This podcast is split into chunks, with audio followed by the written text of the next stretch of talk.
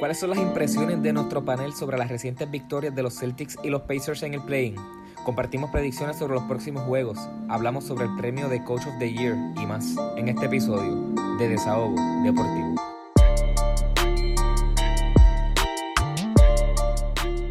Muy buenas noches familia de Desahogo Deportivo, nos encontramos aquí una tarde de miércoles grabando para ustedes, nuestra fanaticada que siempre hacemos esto, pues para que ustedes puedan disfrutárselo y discutirlo junto a nosotros. Me encuentro con mi compañero Edsel Torres. Dímelo, Edsel.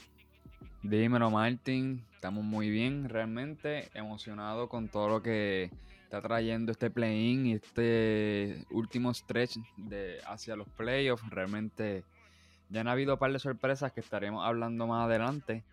Pero de verdad estamos muy ansiosos de que comience de lleno en estos playoffs a ver quién se lleva el campeonato de la NBA.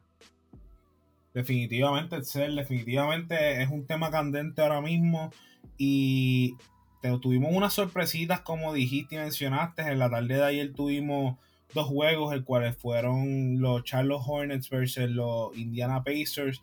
Y también tuvimos el de los Boston Celtics versus los Washington Wizards. Y definitivamente fueron cositas, eh, fueron series que nos tomaron a mí por lo menos por sorpresa. No sé tu opinión, ¿verdad? Eh, me gustaría que, dieras un insight sobre esto, pero, ¿verdad? Para que nuestra fanaticada sepa. Indiana ayer ganó 144 a 117. Ellos le estaban dando una pela aproximadamente, aproximadamente de 20 a 25 puntos terminándose el segundo quarter. Y para los que vieron el juego, pueden ver que Indiana en todo momento estuvo agresivo, atacando el canasto, metiendo triple. Eh, tiraron 55% de campo y esto era algo que estábamos mencionando ahorita mientras hablábamos, Excel, de que no fallaban. Eh, y si ustedes ven el tempo de juego en todo momento, para mí Charlotte fue demasiado pasivo en la defensa.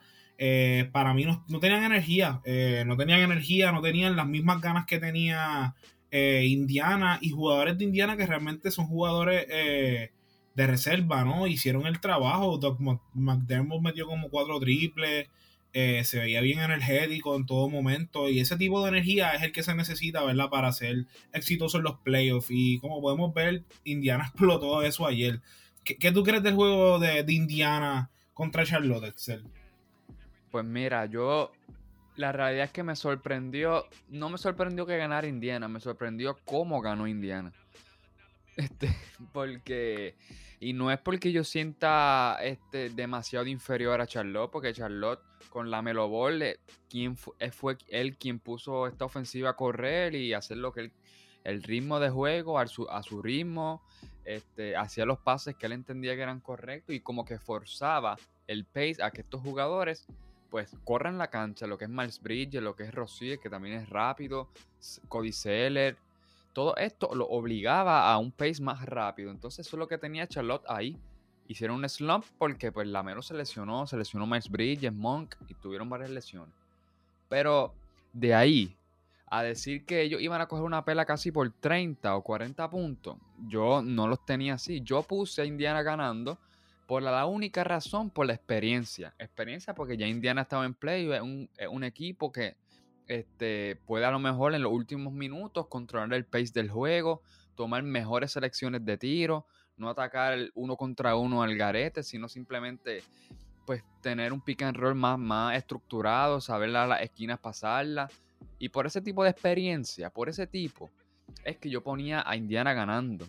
Pero como dije antes de decir este statement, no veía a Indiana ganando o metiendo, mejor, mejor dicho, 144 puntos. So, no solo jugaron mejor, sino que fueron, obviamente, muchísimo más eficientes. ¿Cuánto fue del porcentaje de 3? ¿47? ¿O 50? No recuerdo muy bien. El, porcentaje de 3 fue 46%, o sea, aproximadamente. Y el porcentaje de field goal 55%. O sea, ellos no fallaron. Ajá. entonces tú veías como McDemon lograban, porque McDemon es uno de los mejores en off-ball movement, como que él se sabe relocalizar en la cancha, dónde está específicamente la bola para que él pueda pues, reacomodarse para tener el triple abierto. Y lo obtuvo como tres ocasiones o dos. No, creo que fueron tres. O sí, tres veces en la esquina donde se reacomodó y la zumbó y metió, metió como cuatro canastos triples, como tú mencionaste. Este, y la realidad es que Brogdon también metió, Sabonis consiguió las tablas, que eso es defensa, tú no cierras una posesión hasta que coge el rebote. So, la realidad es que Indiana jugó excelente y, como tú dijiste, Charlotte, pues no con una energía, como siempre, siempre atacaba a Rosier, como que no, no sacaron ventaja del three, player point que ellos tienen, que es Graham, Rosier y, y Lamelo, no, no sacaron ventaja de atacar los closeout y sacar afuera la bola, sino simplemente se iba a Rosier uno contra uno. Y Indiana te puede defender en el perímetro bien. Quizás Sabonis no defienda nada en el, pues en el poste, pero en el perímetro tiene a McConnell, tiene a Demore, tiene a Brogdon. Está difícil bajarle ese perímetro. So, la realidad es que fue un juego, la ventaja se dio porque un, un equipo jugó excelente y eficiente y el otro menos eficiente y menos, o sea, jugó peor. Y ahí, y, ahí está la, la, ventaja. Y otra desventaja que tuvo también Charlotte fue que no contó con Gordon Hayward y ah, todo el mundo sabe que realmente Gordon Hayward cuando aceptó ese contrato, la gente como que pegó el grito en el cielo porque decían, de hecho, pero es que Gordon Hayward no, realmente no vale eso. Y se puede debatir si realmente él vale o no vale eso, ¿verdad? Pero realmente él, para mí, él es parte del éxito que Charlotte tuvo este año. Y no, se puede negar. No se puede negar. Y definitivamente yo entiendo que él es un veterano ya. Quizás la energía eh, y, con experiencia de playoffs también. Quizás la, eh, la energía hubiese sido distinta si hubiese estado jugando pero eso ya lamentablemente eso quedó en el pasado. Sí, como que en un eh, timeout pudo haber dicho, miren, esto, esto está pasando. Tú tienes que... Esas, direct, esas directrices en un timeout de alguien con experiencia, la gente la subestima, pero cambian juegos. Por ejemplo, Rondo en los Lakers en el pasado stretch del campeonato. Bueno, tenía LeBron ahí, pero son este tipo de jugadores que en equipos clave, cuando son leyendas o cuando son así de con experiencia en los timeouts, en todos estos momentos así de tensos, llevan la batuta, llevan la palabra y saben cómo dirigirse a su, a su, pues, al equipo suyo para que ellos tomen, reaccionen y puedan pues, salir a, defender o a meter el balón de una forma más eficiente. Y no tenían esa voz, pues, con experiencia que la tiene Hayward. No, definitivamente. Y los veteranos, los veteranos, como tú dices, que tienen esa experiencia y que tienen esa maña en los playoffs, ese conocimiento, siempre aportan. Y yo no sé de ningún equipo que realmente tenga éxito, ya sea en los playoffs o sea en la temporada regular, donde sea exclusivamente de rookies, sin veteranos. O sea, siempre tiene que haber como que ese balance eh, en los equipos para pues tener éxito. Y definitivamente, eh, Charlotte es un equipo joven todavía apenas. Eh, yo entiendo que su salida en los playoffs era bastante esperada, diría yo. Yo no sé si ustedes se sorprendieron. Yo no sé si tú en tu caso te sorprendiste de, de, pues, de esta serie como tal, pero yo puse a Indiana ganando. Porque entendía que, como tú dijiste, eh, eran, eran el mejor equipo. O sea, sencillo, eran el mejor equipo, la experiencia y eso aportó. Claro, sí, sí. Yo, pues, hay mucha gente que pues se comió el vibe de Charlotte. Y la realidad es que no lo juzgo porque venían en un buen ritmo, volvieron a estar saludables, la mayoría excepto Hayward. Iban en un stretch bastante rápido y el hype de la Melo y lo que puede hacer la Melo, pero esto, aunque no sea estrictamente playoff, hay una presión. Y en esto, esto es como si fuera un juego 7, la realidad. Esto era un juego 7, o te ganaba y, y campeonato, pero en este caso pasaba o te eliminaba. Y la presión que tiene este tipo de juego, pues la puede controlar alguien con experiencia versus unos chamaquitos que nunca han estado en playoffs. Ninguno. ¿Quién de ellos está en playoffs? Creo que nadie de ellos. o Rosier, creo, el único. En Rosier. Sí, y maybe Cody Seller, no digo, no, no, creo que Cody Seller. No creo, mano, realmente. No creo, versus un equipo indiana que por los años se ha quedado casi igual y han entrado a playoffs años anteriores. Sí, definitivamente. Y eso, este, un detallito. Indiana dio esta pela sin que jugara este Caris Lever, hermano. Ni Miles Turner. Ni Miles Turner. No, si, si esa gente jugaba, ponía Indiana por por. Que la cosa es que realmente eh, después del juego de ayer, si ellos siguen jugando con esta energía, mano, se pueden llevar a dos o tres enredados. ¿sabes? Se pueden llevar a dos o tres enredados. Y yo, bueno, hablamos de eso ya mismo. En verdad, este, yo iba a decir lo último, cuando tú, cuando yo vi que Lever no iba a jugar, ahí como que dudé, yo dije, ya, Indiana. Sin Lever y sin Brogdon, porque Brogdon estaba con el hamstring ahí. Y yo dije, ¿quién va a manejar el balón? Saboni, no podemos depender de Saboni enteramente porque, este, no sé, no tenía buena espina. Entonces, ay, pero como quieran. Pues, como ya dije, en la experiencia y vi que Brogdon iba a jugar, pues eso nivelaba la balanza y efectivamente ya lo vimos en el juego. Definitivamente, definitivamente, pues. Indiana gana esta serie, va a pasar a la próxima ronda, ¿verdad? De, de play eh, quería coger un, momentito de ser para recapitular quizás lo del play para aquellas personas que nos están escuchando quizás por primera vez, eh, pues que están retomando nuestros episodios y sé que pues quizás nosotros también a principio de temporada tuvimos como que un pequeño, una pequeña confusión.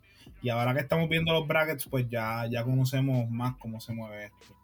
Para los que sepan, ¿verdad? Ayer se dieron dos series entre lo que fueron el octavo, el séptimo y octavo lugar, lo cual fue en el este eh, Boston y Washington. Y entre el noveno y el diez, lo cual fue Indiana y Charlotte el perdedor del noveno y el 10 se eliminó automáticamente, por ende Charlotte fue quien se eliminó. Pasó a la próxima eh, ronda Indiana. Y ahora Indiana se va a enfrentar en una ronda de... Pues ellos ganaron, pero se van a enfrentar contra el perdedor de la serie de Washington y Boston. Así que quien perdió esa serie de Washington y Boston fue Washington. Así que se estarían enfrentando mañana con Indiana para, pues, para ver quién entonces pasaría en esa octava posición enfrentarse con los Boston Celtics, que fueron quienes ganaron la serie entre... No, no, no. Irían contra Filadelfia. ¿Qué? Que si ellos pasan a octavo lugar, irían contra Filadelfia, no contra Ah, ok, una vez se establezca. Ok, gracias, gracias. Ah, pues gracias por aclararme eso. yo entendía que como quiera este, se enfrentaban automáticamente a la séptima posición. No, no, no. Ahora ya Boston está 7, va a ir contra Brooklyn, ya está set. Es un matchup ya de playoff. ah, es verdad, eh, tienes toda la razón. Sí, sí, sí. Ahora ellos están batallando para ver quién se enfrenta a los Philadelphia 76ers. Está sucio difícil ahí. Está, está apretadito. Pues pasando ¿verdad? al segundo juego y después pues continuamos con, los otros es que los otros juegos de schedule que tenemos ahora en el play ¿verdad? Eh, y gracias por aclararme eso, Este, tenemos el juego de Boston y Washington. Eh, señor Jason Tatum hizo un party ayer y todo el mundo conoce, eh, conoce el potencial de Jason Tatum, pero de verdad que jugó fenomenal. Hmm. O sea, no hay, una, no hay otra palabra linda de cómo describir cómo, cómo jugó ese macho. Mamá mentality. ¿Sabes? 50 puntos, 8 rebotes, 4 asistencias, 2 blocks, un steal. Fue súper efectivo. Y. El tiro libre, tiró par de tiros libres. Definitivamente. Y la cosa es que eh, aquí en el grupo de desahogo, ¿verdad? En el corrillo de desahogo, tenemos pues un fanático de Boston. Saluditos Ángel Yamil. Eh, que siempre está ahí con nosotros. Y yo entiendo que él fue el único, digo, no sé si él puso a Washington, pero yo estoy casi seguro que él puso a Boston ganando. Y es el, ¿tú pusiste a Washington ganando esta serie? No, yo puse a Boston. ¿Tú, ¿Tú pusiste a Boston? Sí, sí. Pues mira, yo puse a. Yo puse a Washington ganando. Entendía que después de la pérdida de. Este. Jalen Brown. De Jalen Brown. ¿Sabes? Me iba a quedar como que. Boston se iba a quedar medio, medio pegado. Pero eh, definitivamente, después del juego de ayer, es bien difícil predecir qué va a pasar con Boston porque quien va jugó muy bien. Sí. Fournier jugó muy bien. puntos. Ese es, ese es vintage Kemba right there, my friend. O sea, literalmente, este es el Kemba Walker que Boston estuvo buscando hace unos años. Y definitivamente esto es lo que este equipo espera de Kemba Walker. El Kemba Walker es caballo, ¿sabes? Claro, y Eh, mira, Tyron metió 17 tiros libres de 17. Yes. Yes. Estuvo casi impecable desde Es la línea. eso es lo que eso es lo que tiene que desarrollar Tyron, o sea, no es que le, no es que no tiene nada de habilidad, pero y más que desarrollar que, que ponga en práctica más, porque él él es bueno en la jumpa, él es bueno con el step back, pero esas 6'10 que él tiene de estatura, él es excelente atacando el canasto, entonces el poder producir una tasa de, de tiros libres alta, vamos ahí metido 17, eso ayuda muchísimo a tu ofensiva, bastante. Pone en, falta al otro equipo que los sí los puso en falta. Westbrook ya en el tercer parcial, creo, ya tenía cuatro, Bradley tres, Hachimura cuatro. Nada más con atacar el canasto y él es buenísimo del tiro libre. So, una alta tasa de una alta tasa de tiros libres. Cuando él ataca el canasto es buenísimo y lo pudimos ver en este partido. Y la cosa es que, como tú mencionaste, él, y lo hemos dicho en, en episodios pasados, realmente eh, él siempre toda su carrera colegial fue un tirador. Pero yo pienso que cuando tú llegas a la NBA tienes que evol- evolucionar y salir quizás de la caja. Una de las cosas que yo admiraba mucho de Harden era que Harden es tremendo tirador. Pero, mano, para mí el juego de Harden era adentro de verdad. Él con los Euro Steps, estaba haciendo los euros, estaba buscando la falta. Y hubo temporadas donde Harden tiró sobre 15 tiros libres, ¿sabes? No promediando sobre 15 tiros libres, pero 15 tiros libres plus en varios juegos. Claro. Y realmente eso ayuda mucho a la ofensiva y también le quita al equipo contrario, como mencionaste. Así que definitivamente Jason Tatum eh, aprovechó de, su, de, pues, de esa ventaja que tiene sobre el oponente y le explotó en el juego de ayer. Y Mm, La verdad es definitivamente... que yo, yo, yo sé lo bueno que es Washington. Y también tenía dudas porque pues obviamente Boston perdió a Jalen Brown, que es un excelente, ha tenido la mejor temporada de su carrera. Jalen Brown. Y una pérdida como esa de 25, 26 puntos, los 6, 7 rebotes, son, duelen. Pero siento que es una pérdida significativa ya para ir contra Boston, que diga, contra Brooklyn, contra Filadelfia, una, una pérdida significativa. Ahora, cuando se miden contra Washington, yo sentía, ¿verdad? Por eso fue que los puse. Yo sentía que Boston en una así era superior porque no es que están desmantelados. Tienen a Fournier que lo pudieron coger en el trade deadline. Tienen a Marcus Smart, que eso tú se lo zumbas. Se lo zumbaron a Westbrook y se lo zumbaron a Bradley Beal también. Que es excelente defendiendo. Vimos a Kemba, que es lo que tú dijiste. Tiene un 43% de 3. Metió el balón. Así que, y Tristan Thompson cogió las tablas. Cogió, mira, 6 ofensivos, 12 rebotes en total Doble, So, doble. doble doble. So, yo, yo entendía que Boston, aún así, con la dupla excelente que es Westbrook y Bill, eran en conjunto mejores. Y salieron con eso. Plus, Tyron, pues, es Tyron y lo sacó de la cancha. Tyron.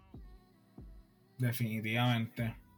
Y ahora yendo a esto de nuestras predicciones, ¿verdad? Eh, tírate el guarantee de, de Charles Barkley, a ver si...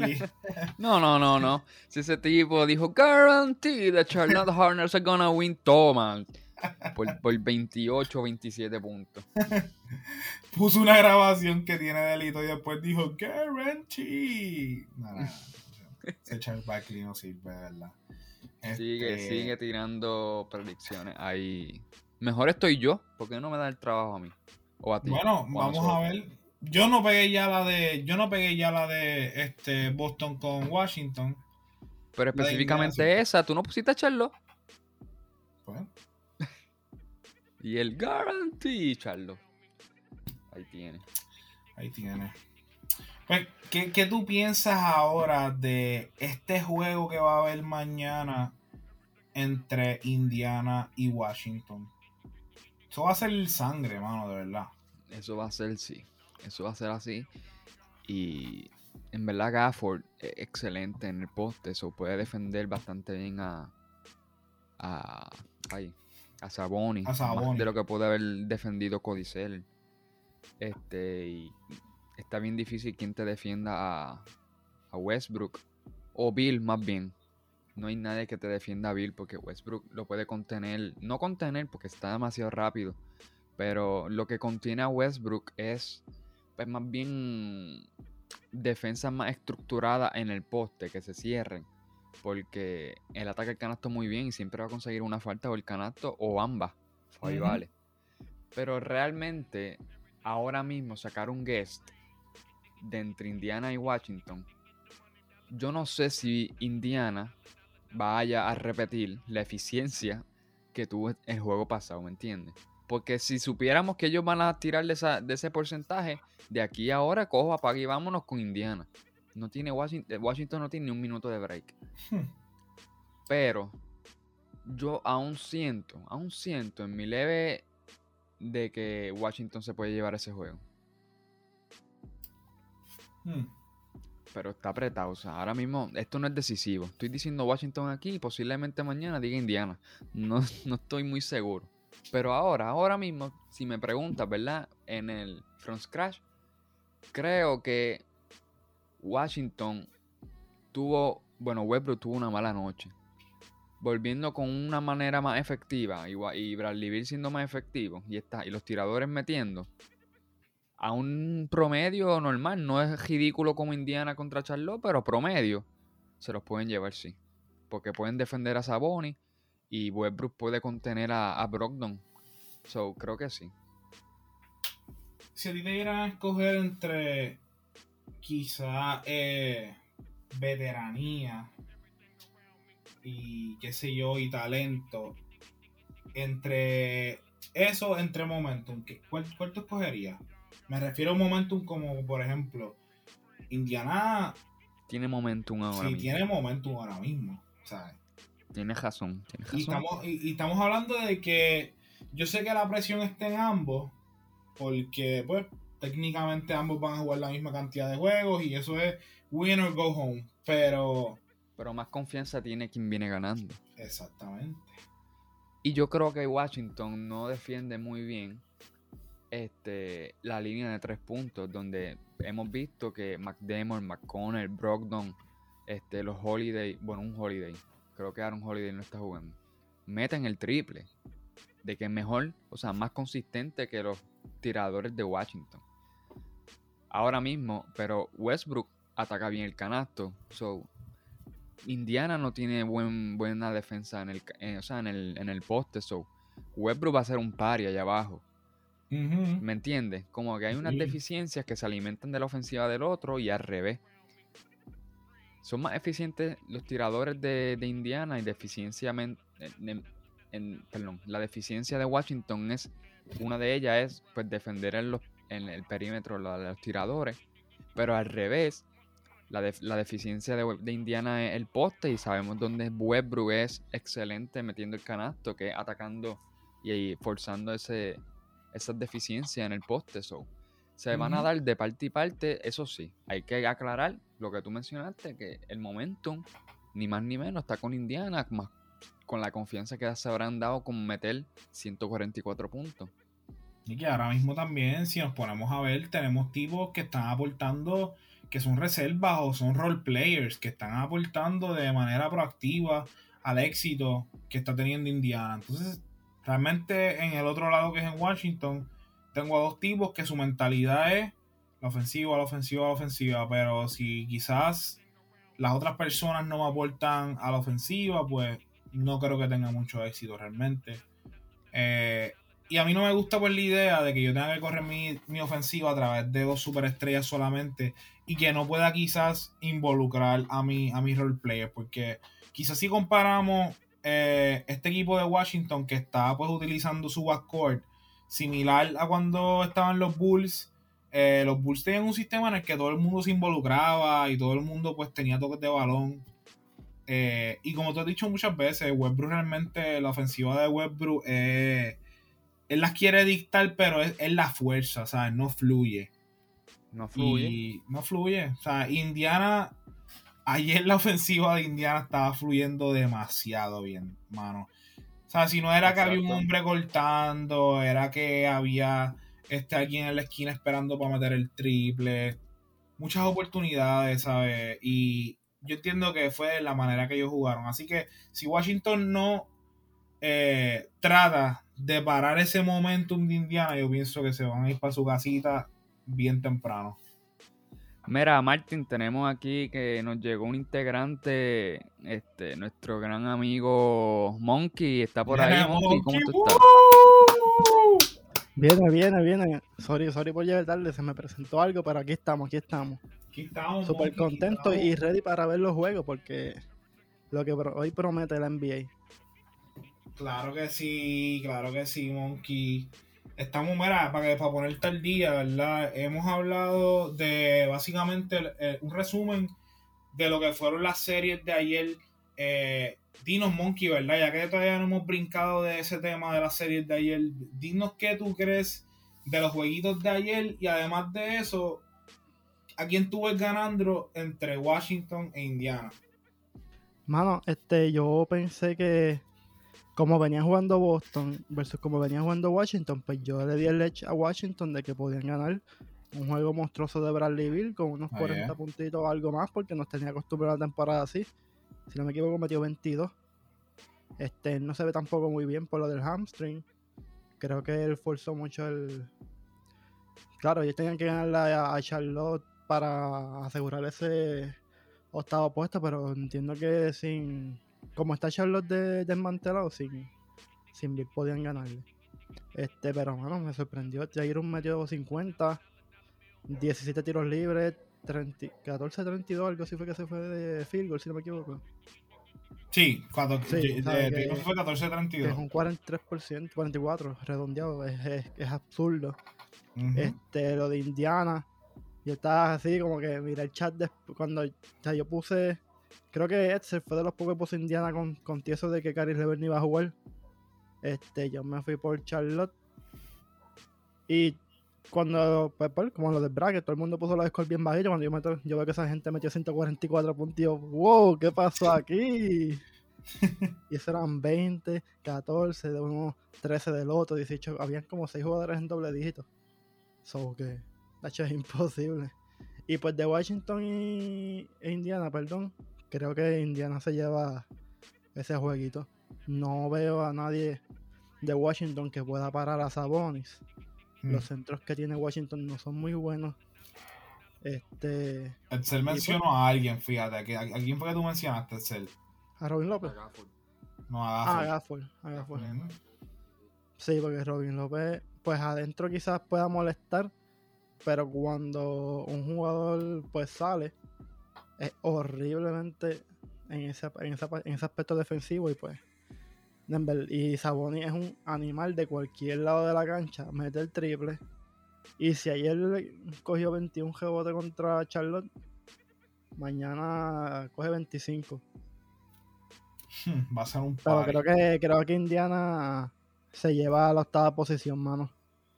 Y va a ser un. Y si, o sea, de llevársela, pues Filadelfia contra Indiana prometen Beat versus Sabonis allá abajo.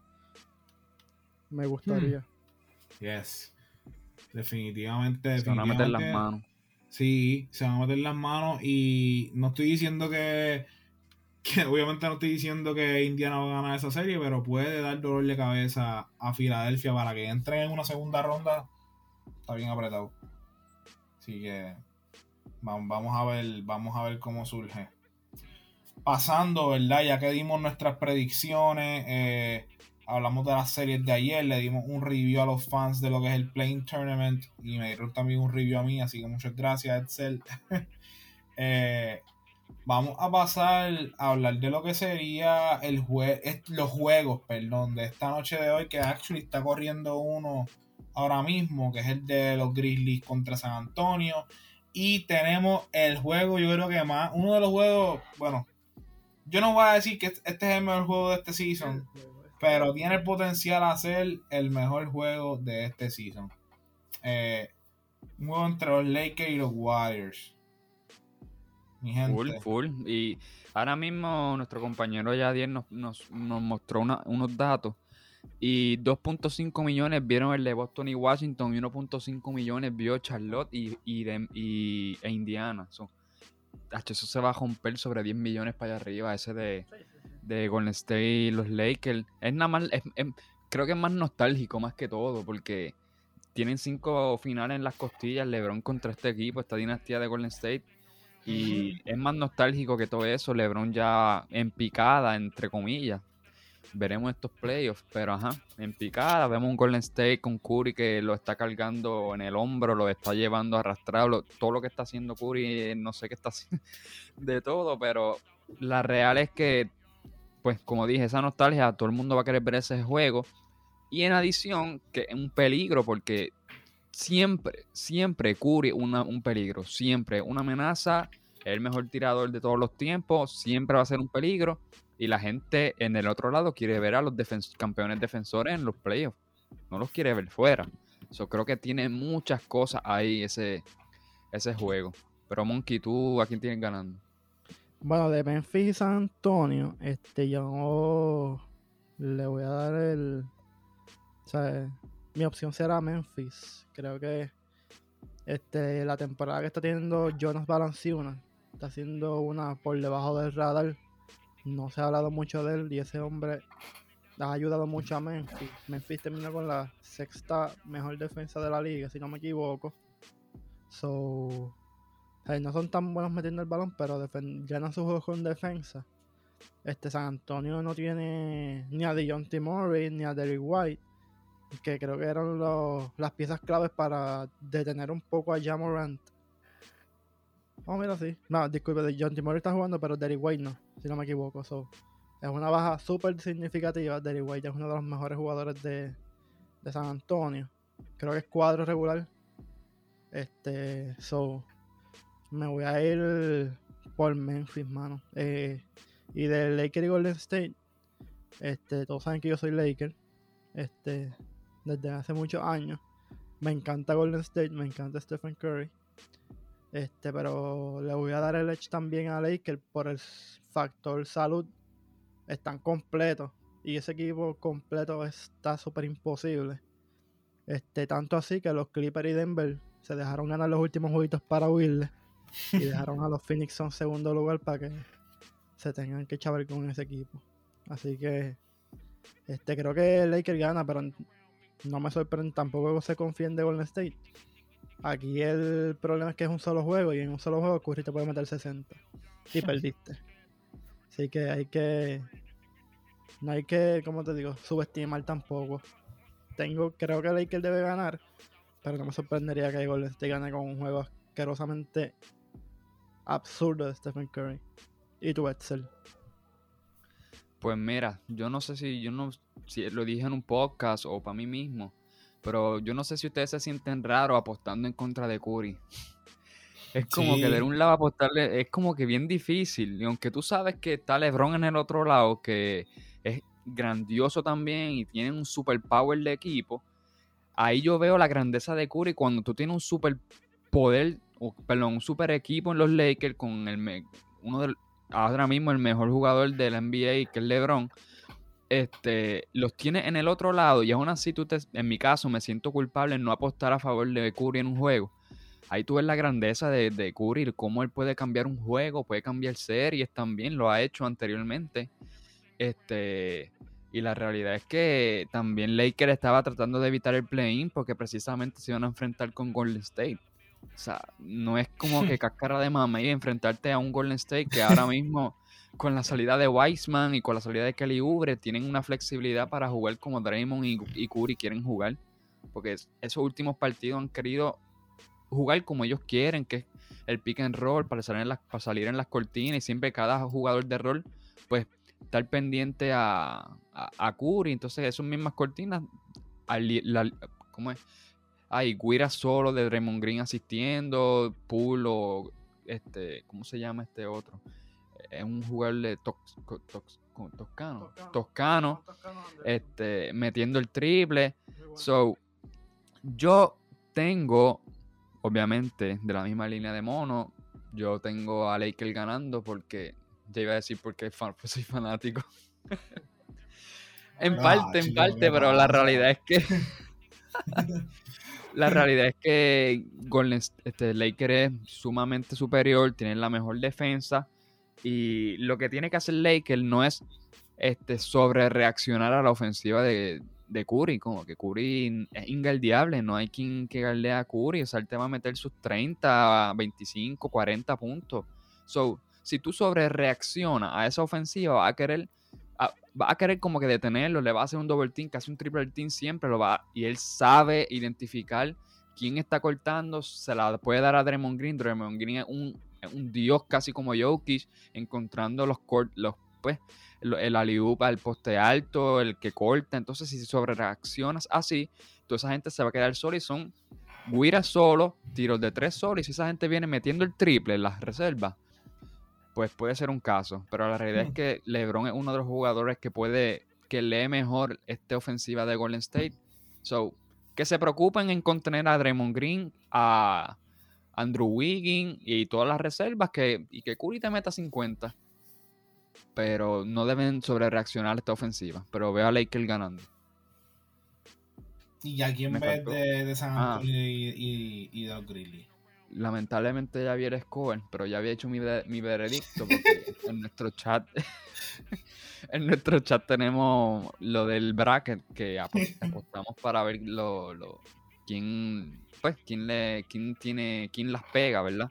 Y yo había puesto ya Memphis ganando. Y ahora mismo están ganando 18 a 4. Llegó Jared Jackson Jr., son sexto en defensa, están sólidos y desmantelado San Antonio. Tristemente ya nadie...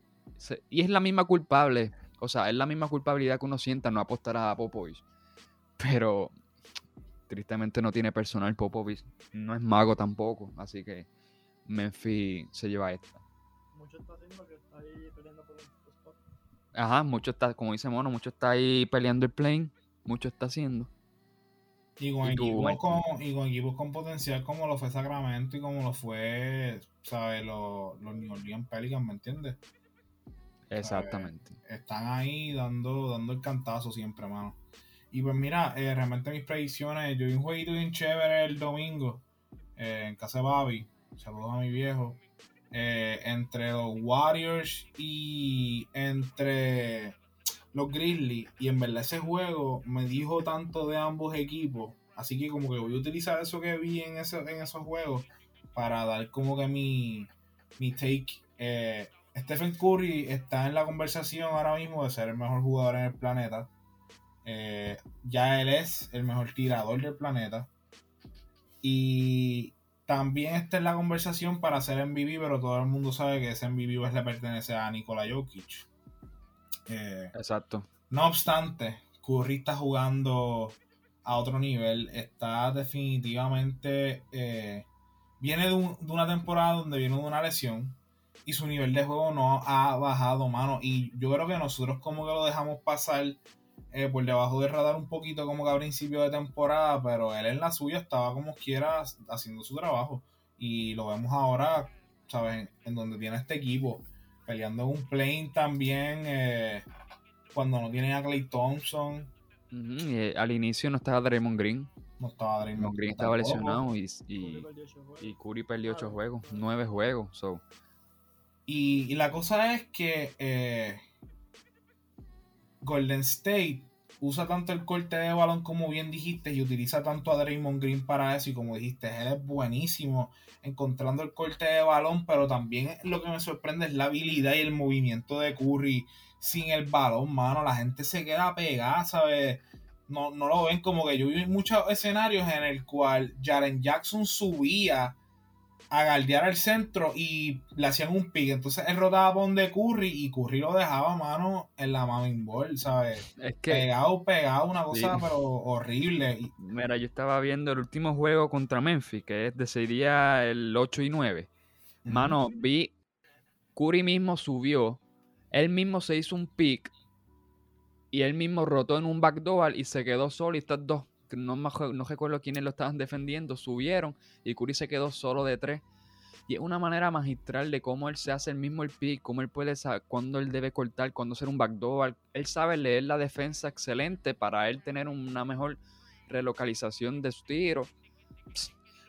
yo no sé, hay gente que no, no, no, como que no ve la grandeza de Stephen Curry y se van a, van a llorar y fuerte cuando ese hombre se retire y no lo aprecien ahora yo, yo siempre he mantenido una, un hate sano hacia Stephen Curry y era porque yo soy bien fanático de LeBron y no me gustaba pues la montadera que tenía Golden State.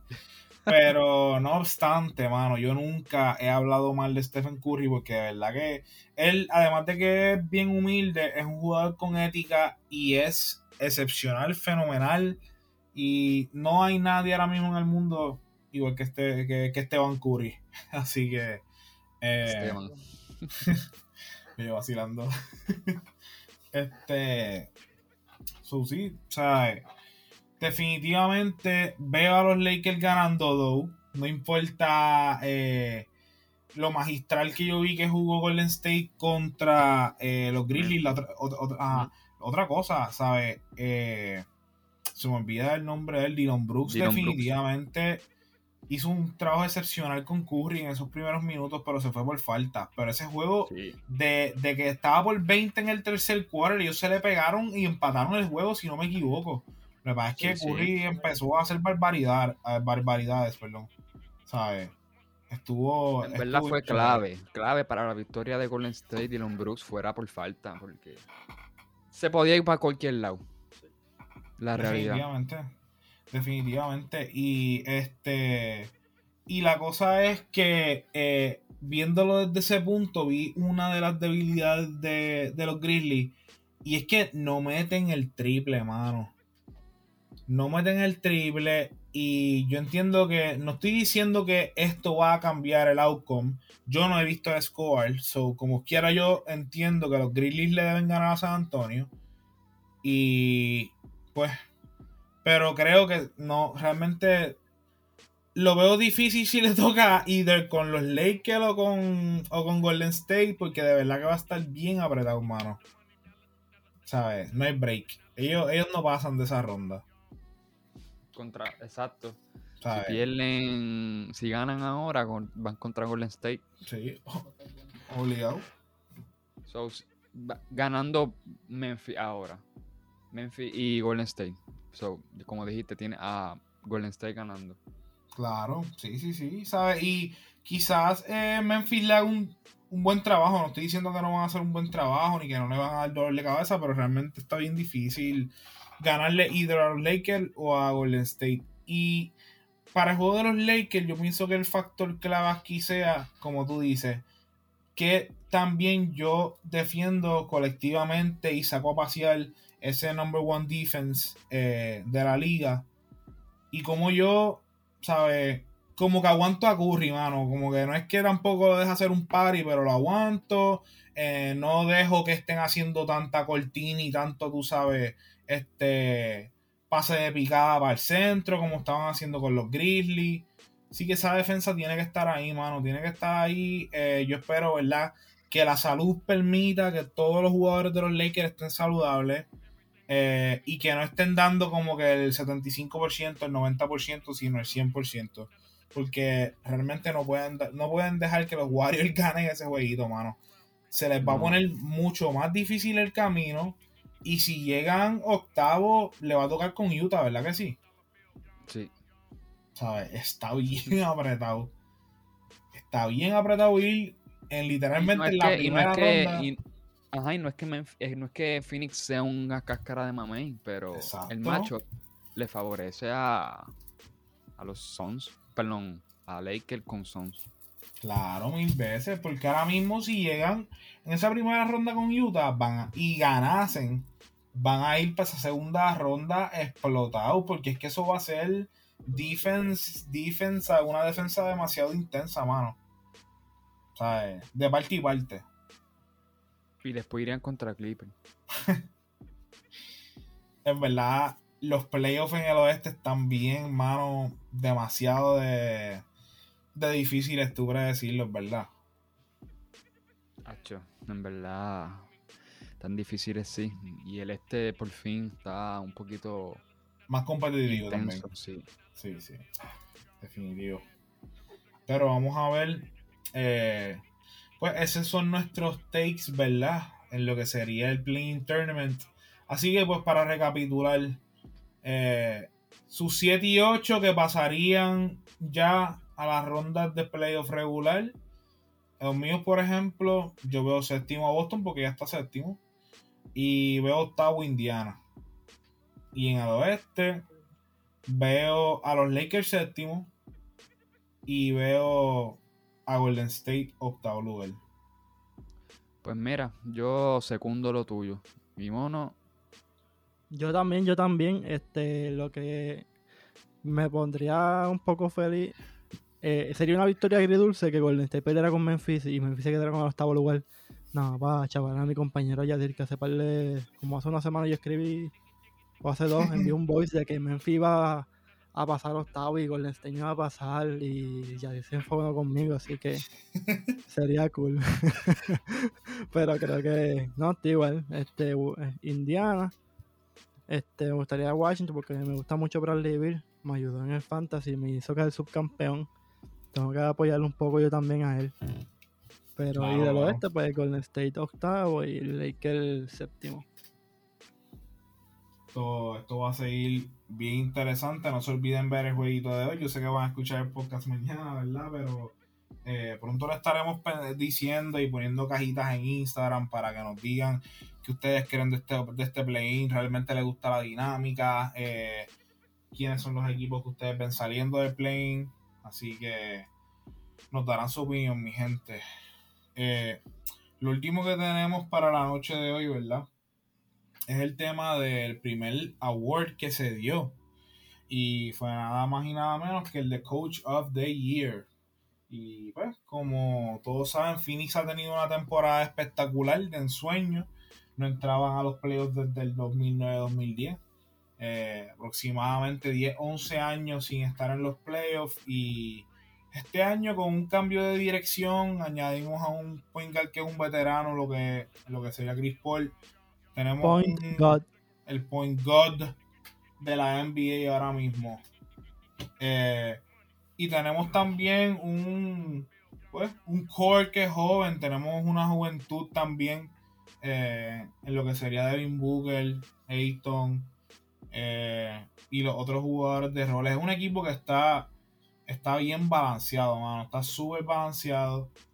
Y no se le puede quitar mérito al hombre que se ganó este premio y lo es Monty Williams, el cual fue coach con Chris Paul durante muchos años cuando los, los Hornets, cuando estaban en Nueva Orleans, daban cantazo, que esos equipitos estaban durísimos. ¿Sabes? Durísimos. Y este año, pues Monty Williams se llevó ese premio. Eh, para mí es más que merecedor. Y pues, yo quiero que, ustedes me digan que ustedes creen de, que Monty Williams se haya ganado este premio. Pues mira, no, nadie aquí no puede decir que no es merecido. Es muy merecido, tanto este, y es más, a veces, a veces es una falta de respeto que todo el crédito se lo lleve Chris Paul que cierta medida este, lo tiene, pero no total. Tú, el dirigente elige las rotaciones, el dirigente este, elige los cambios, el dirigente tiene un rol bastante importante. La gente en esta era de los jugadores que son más, son más como proactivos al momento de dar directrices, los que son obviamente más inteligentes en la cancha. Por ejemplo, LeBron James, la gente se confunde con Tyron Lue en Cleveland, que era el dirigente. Y es porque esta gama de jugadores bien inteligentes, pues ellos pueden hasta, podrían dirigir, claro que sí. Y no se extrañen porque Bill Russell en los 60 dirigió su propio equipo y jugó. Y quedó campeón en, ese mismo año. Así que hay jugadores que tienen la capacidad de dirigir, obviamente sienten un respeto al dirigente y hay un trabajo exclusivo del dirigente. Que Chris Paul tiene una ventaja de controlar el pace, de controlar a sus jugadores en cancha. Eso no se quita, pero tampoco vengan a faltarle respeto a Monty Williams de que el crédito es simplemente de Chris Paul porque, pues porque no, él no era el dirigente el año pasado, el dirigente fue nuevo creo este año y es una contribución dual de ambos. Y quiero hacer una mención de igual forma en este premio que yo creo que yo tengo segundo lugar a Tom Thibodeau. Y la razón es porque nadie, pero nadie tenía a los Knicks en playoff. Nadie. Yo, que no vengan aquí a decirme porque es mentira. Papi, yo, yo tenía un. Yo los puse cuartos en el este. Yo también los puse cuartos en el este. ¿Qué pasa? sí, sí, claro. Y... Bueno, yo los puse cuartos en el este cuando discutimos eh, cómo iban a terminar los standings. Yo sí los puse sí, después que. No, me no voy a decir ese refrán. Hay de ser que los pusiste tú. Pero que los pusiste tú. Tú los pusiste séptimo. So, tú ni la pegaste antes ni después. Es que mira. Mira.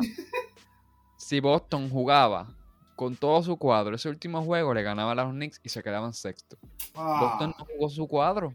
Ya viene la Así que pero en fin, me da alegría por Knicks y al ser cuarto lugar y son exclusivamente dependientes de ese dirigente porque Julius Randle sí tuvo un, tuvo un, un leap bastante alto, estrella, pero la dinámica, el cambio de cultura y el cambio de así a ser más defensivo, a ser este underdog, es también casi más de lo que Julius Randle aporta al equipo, más aporta individuo al equipo, porque el cambio de cultura requiere mucho del dirigente.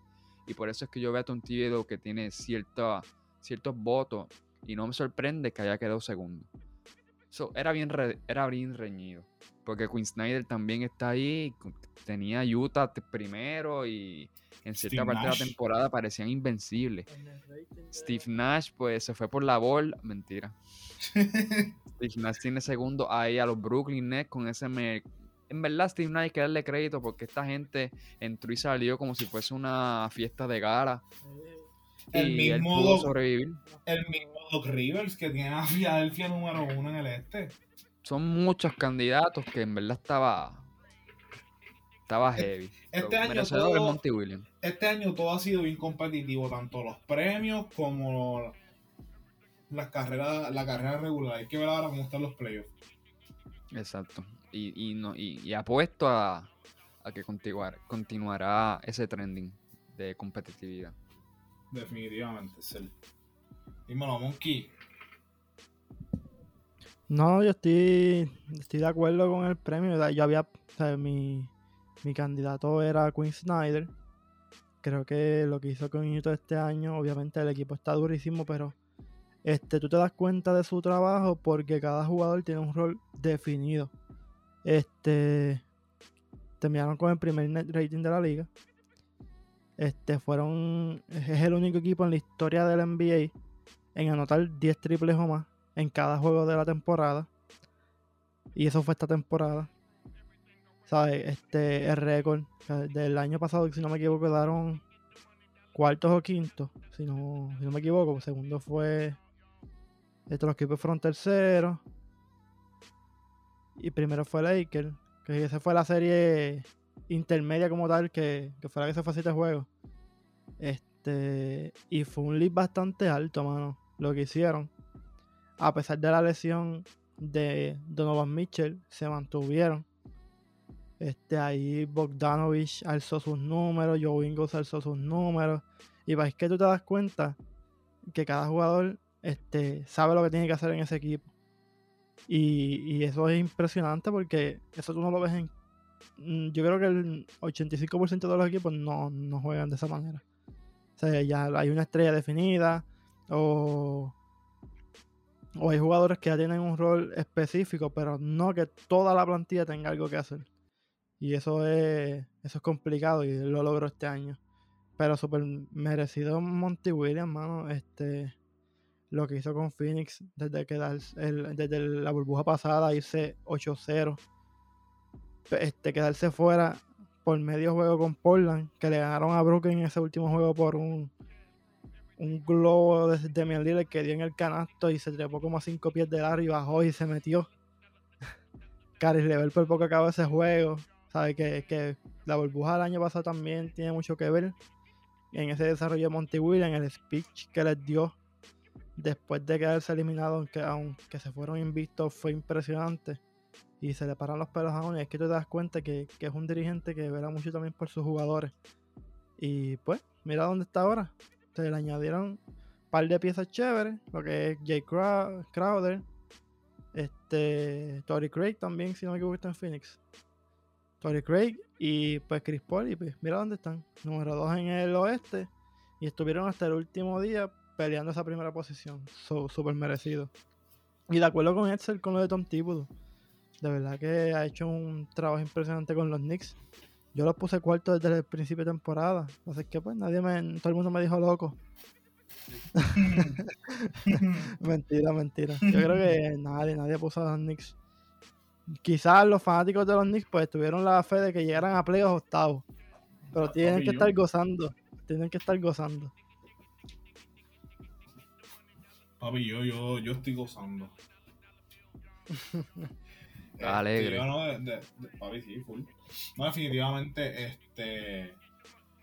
Para mí, más que merecedor, más que merecedor, y como el ser mencionó, hubo mucha competencia en estos premios, exclusivamente este año, como en todo este la NBA, y esperemos que siga así. Eh, definitivamente, para mí, yo entendía que Queen Snyder se lo iba a llevar.